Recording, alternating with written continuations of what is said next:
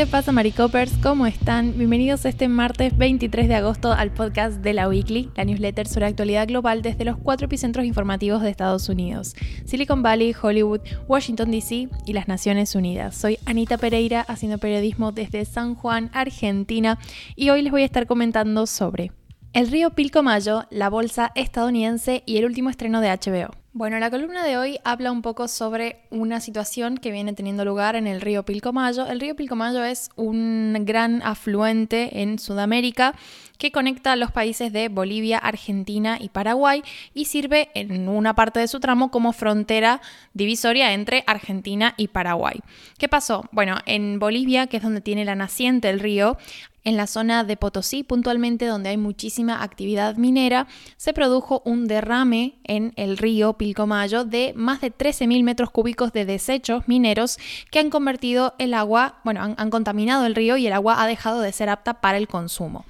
El problema es que en Potosí no hubo una buena contención o una buena gestión de crisis tras este derrame, entonces todos estos desechos mineros siguieron camino por el río y los informes finalmente que revelaron que el agua es de clase C, es decir, que requiere un tratamiento químico completo y una desinfección bacteriológica para ser usada para consumo humano, en realidad lo han terminado haciendo la gobernación de Tarija, que es, eh, digamos, otra, otra provincia que, eh, por la que sigue discurriendo el Pilcomayo, ¿no? Pero que no es la, división estrictamente de Potosí. Y eh, bueno, eh, el río continúa su camino, ¿no? Y ya sale de la división política de Bolivia e ingresa en Argentina. Es por eso que la gobernación de Salta recibió un informe desde Bolivia con todos estos análisis de las muestras de agua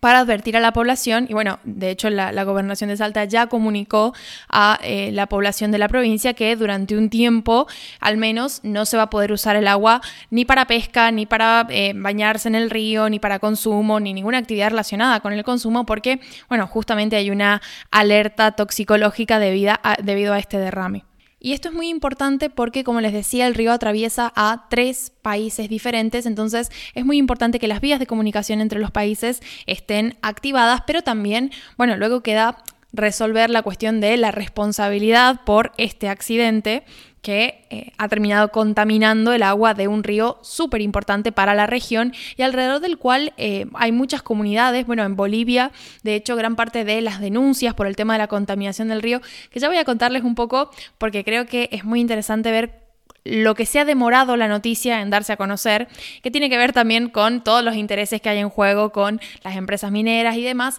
pero en suma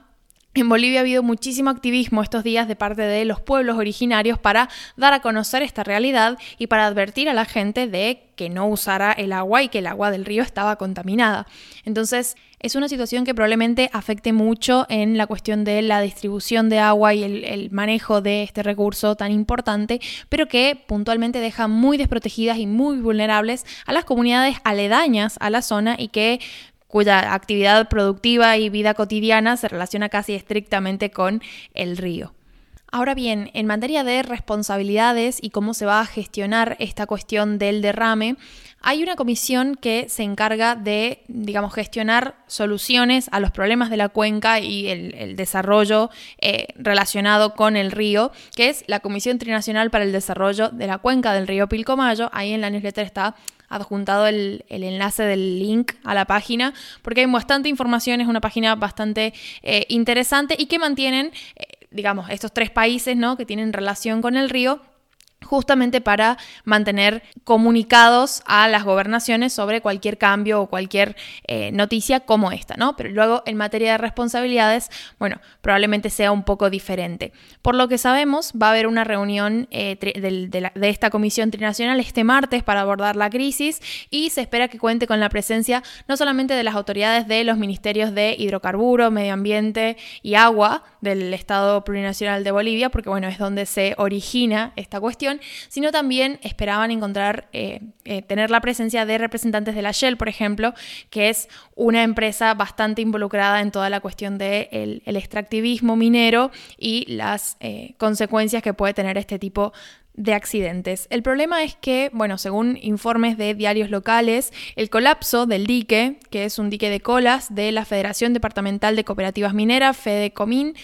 en Potosí Esto se produjo porque estaba construido sin las normas técnicas que se requieren para poder descargar ese volumen de sedimentos mineros. Entonces, en realidad no ha sido tanto un accidente como algo que no se podía controlar, sino justamente una falta de eh, cumplimiento en las normas necesarias para llevar a cabo la actividad de forma segura para el medio ambiente y también para las personas que dependen del agua del río, por ejemplo. Entonces, probablemente sea una cuestión que se debata al interior de esta comisión trinacional y debería ser una preocupación para el gobierno de Bolivia en materia de, bueno, qué sanciones se aplican y cómo se gestionan un poco más los controles. Ahí leía, bueno, también algunas opiniones de analistas que conocen un poco mejor la situación en, Bolivia y que hablan de que, bueno, en realidad también es una falta de control y una falta de eh, la presencia del Estado en materia de hacer cumplir la normativa vigente sobre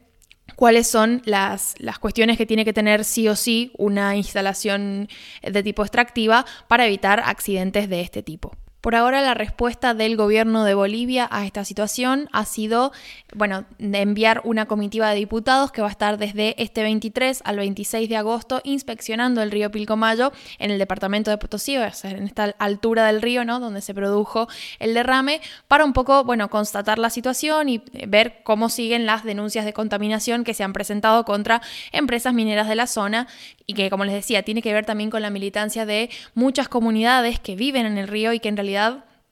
eh, viven esta situación de los peligros de la minera y del hecho de que muchas empresas no cumplan con las pautas para la extracción de minerales y que en realidad son situaciones que se vienen dando hace bastante y que acumulan una cierta cantidad de denuncias importantes, pero bueno, esta situación ha sido catastrófica y lo peor es que puede empeorar porque se avecina una temporada de precipitaciones que lo que hacen es que justamente estos residuos, si no se extraen del río con la suficiente celeridad, bueno, van a empezar a circular por el río y podrían llegar a recorrer una extensión de eh, del mismo considerable y dejando contaminada el agua a su paso. Entonces, realmente es una situación de urgencia que cuanto antes tienen que intentar resolver las autoridades ahora ya de los tres países porque eh, los residuos ya salieron de lo que es la frontera boliviana, por lo que se han convertido en una responsabilidad de los tres países. Ahora sí vamos con el segundo titular que tiene que ver con la bolsa estadounidense que sufrió una caída destacada este lunes conforme se ha ido disipando la esperanza de que la Reserva Federal va a moderar las subidas de los tipos de interés previstas para los próximos meses. Como hemos comentado antes, venimos de un contexto en Estados Unidos con muchísima inflación donde la Fed ha estado anunciando varias subidas de tipo importantes durante los últimos meses y se espera que lo siga haciendo hasta moderar un poco esta escalada disparada de precios. Lo que pasa es que, bueno, el, Banco Central estadounidense está subiendo los tipos cuando necesita enfriar la economía y hace más difícil que compañías y consumidores pidan dinero prestado y gasten más en expandir sus negocios o comprar productos, servicios respectivamente. Es decir, un poco la, economía se está contrayendo porque, bueno, lo que se busca es de alguna forma controlar la inflación, pero eso a su vez trae otro tipo de consecuencias. Los mercados habían enlazado un mes de ganancias gracias a la moderación de precios en julio y a los buenos informes trimestrales de grandes corporaciones como los grandes almacenes de Walmart, que son un termómetro de el sentir de los consumidores. Sin embargo, lo que reflejó esta caída del lunes es un cambio de opinión entre los inversores. Esto quizás tiene que ver con el hecho de que desde la Fed hay algunos representantes que están teniendo una postura bastante dura sobre las medidas que se toman para contener la inflación y esto hace pensar que las próximas subidas de interés probablemente sigan siendo altas como hasta ahora.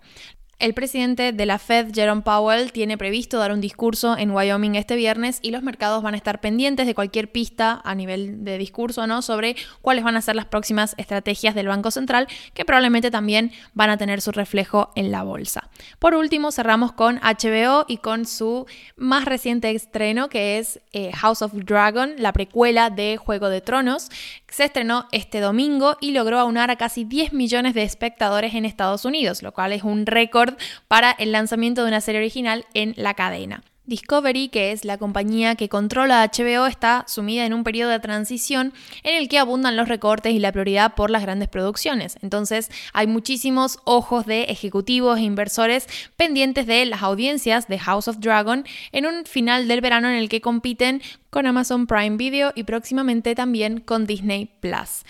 Esta cifra que obtuvo House of Dragon en su estreno es un 350% superior a lo que logró el primer episodio de Juego de Tronos cuando se estrenó en HBO allá por 2011, pero de todas formas está bastante por debajo de los 19.3 millones de espectadores que tuvo la serie final de Juego de Tronos hace solo tres años en línea con esta gran competencia que está teniendo HBO con Amazon Prime, llega Los Anillos de Poder a eh, Prime Video el próximo 2 de septiembre y bueno, probablemente haya mucha expectación para comparar cuáles son los datos de audiencia comparado con la gran apuesta de HBO para este año. Si vieron o están viendo House of Dragons, siéntanse libres de dejarnos un comentario en la sección de comentarios de la Weekly sobre qué les pareció. Por ahora los dejo, lamento que este podcast llegara un poco tarde, he estado un poco enferma, pero estoy intentando recuperarme para que ustedes puedan seguir informados como siempre desde la Weekly.